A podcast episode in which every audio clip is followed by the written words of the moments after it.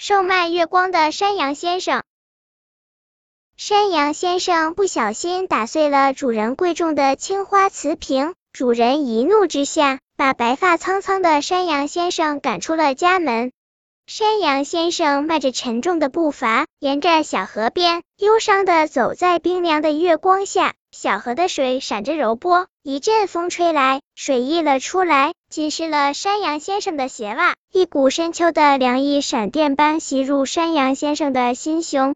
他停下来，依偎在温柔的水草身旁，借着月光，看着水中自己苍老的容颜。啪嗒啪嗒，大颗的泪珠从浑浊的眼睛里滚落下来。当一颗闪亮的流星划过夜空的瞬间，恰巧一颗晶莹的泪珠落入山羊先生的手心，幻化成一颗闪闪发光的蓝宝石。山羊先生被突如其来的宝石所吸引。暂时忘记了哀伤，主人，快把我放进你贴近心脏的衣服口袋里。山羊先生愣了一下，半天才反应过来是在叫他。山羊先生把蓝宝石放进衣服口袋里，心情似乎一下子变得愉悦起来，并忘记了先前那些不开心的事。一个神秘的念头在山羊先生心中萌发，这肯定归功于月光之神的眷顾。如果收集了月光卖给其他人，自己既可以为生度日，又可以为别人带去解忧良药，两全其美。想到就要做到，山羊先生马上付诸行动。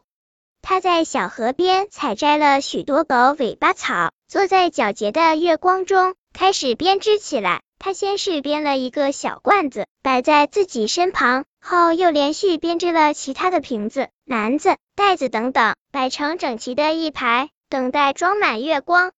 快要天亮的时候，他把瓶瓶罐罐依次盖上盖子，系上绳子，找了一处水草茂盛的地方，又捡来一些枯树枝和干草，搭盖了一个简单的小木屋。外面还挂了一块木皮做的牌子，上面写着“忘忧月光小铺”几个字。他躺在小木屋里，期待着第一位客人的来临。哒哒哒，有人敲门了。山羊先生兴奋地过来开门，是兔子小姐。美丽的兔子小姐，你好呀，请问有什么可以帮你的吗？山羊先生，我脸上有一块胎记，别的小兔子都嫌我丑。请问你卖的月光可以解决我的困扰吗？兔子小姐，我想这是可以的，我这就去给你拿。山羊先生拿了一个新型瓶子的月光递给兔子小姐，小兔子高兴的道谢离开了。自从卖出第一瓶月光后，也许是运气好，也许是小兔子帮自己做了宣传，山羊先生的忘忧月光小铺前。每天都排了好长好长的队，等着来买山羊先生的月光。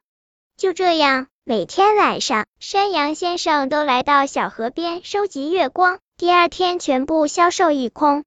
几年后的一天，山羊先生正躺在沙发上看报纸，哒哒哒，他听到一阵急促的敲门声。你好，我想买一瓶月光。门外站着一个满脸皱纹的驼背老人，山羊先生仔细打量着他，似乎在哪见过。天呐，想起来了，难道是他？主人，是你吗？驼背老人愣了一下，疑惑的看着山羊先生。你是？我是你家的山羊啊，前些年打坏了您的花瓶，就离开了您的家。山羊先生不好意思地说。啊，是你吗？山羊，你变年轻了，完全像变了一个人一样。你不说，没有人能认得出来。是的，主人，是我。自从离开你家，才开始我很伤心。后来我开始出售忘忧月光，听说好多人买回去后都变快乐了。神奇的是，我自己也一天天变年轻了。这真是一件不可思议的事。山羊，我今天也是来买月光的。当年撵你出门是我不对，还请你原谅。主人，过去的事我都忘了，请问您发生了什么事吗？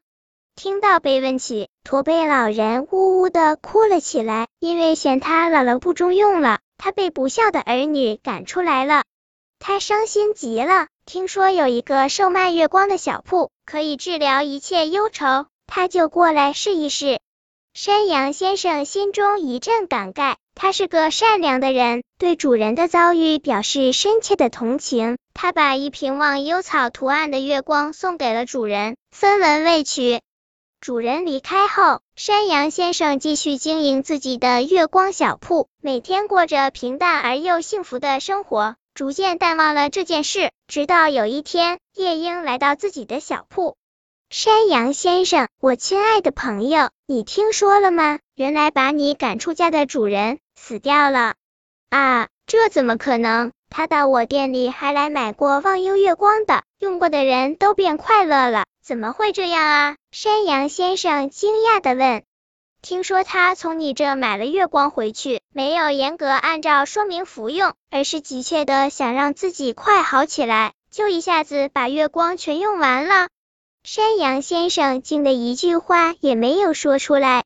每一位来到小铺的人，山羊先生都会详细而又慎重的告诉他们使用方法，切记不可贪量，不然会有生命危险。没想到主人会是这样的结局，山羊先生心中一阵唏嘘。听说山羊先生一直住在月光小铺，只是后来他不再售卖月光，每一位来访的客人。他都为他们煮一壶茶，陪他们聊天，给他们讲述关于爱、善良和希望的故事。听说离开忘忧月光小铺的人，后来都变得快乐起来。本篇故事就到这里，喜欢我的朋友可以点击屏幕上方的订阅，关注我，每日更新，不见不散。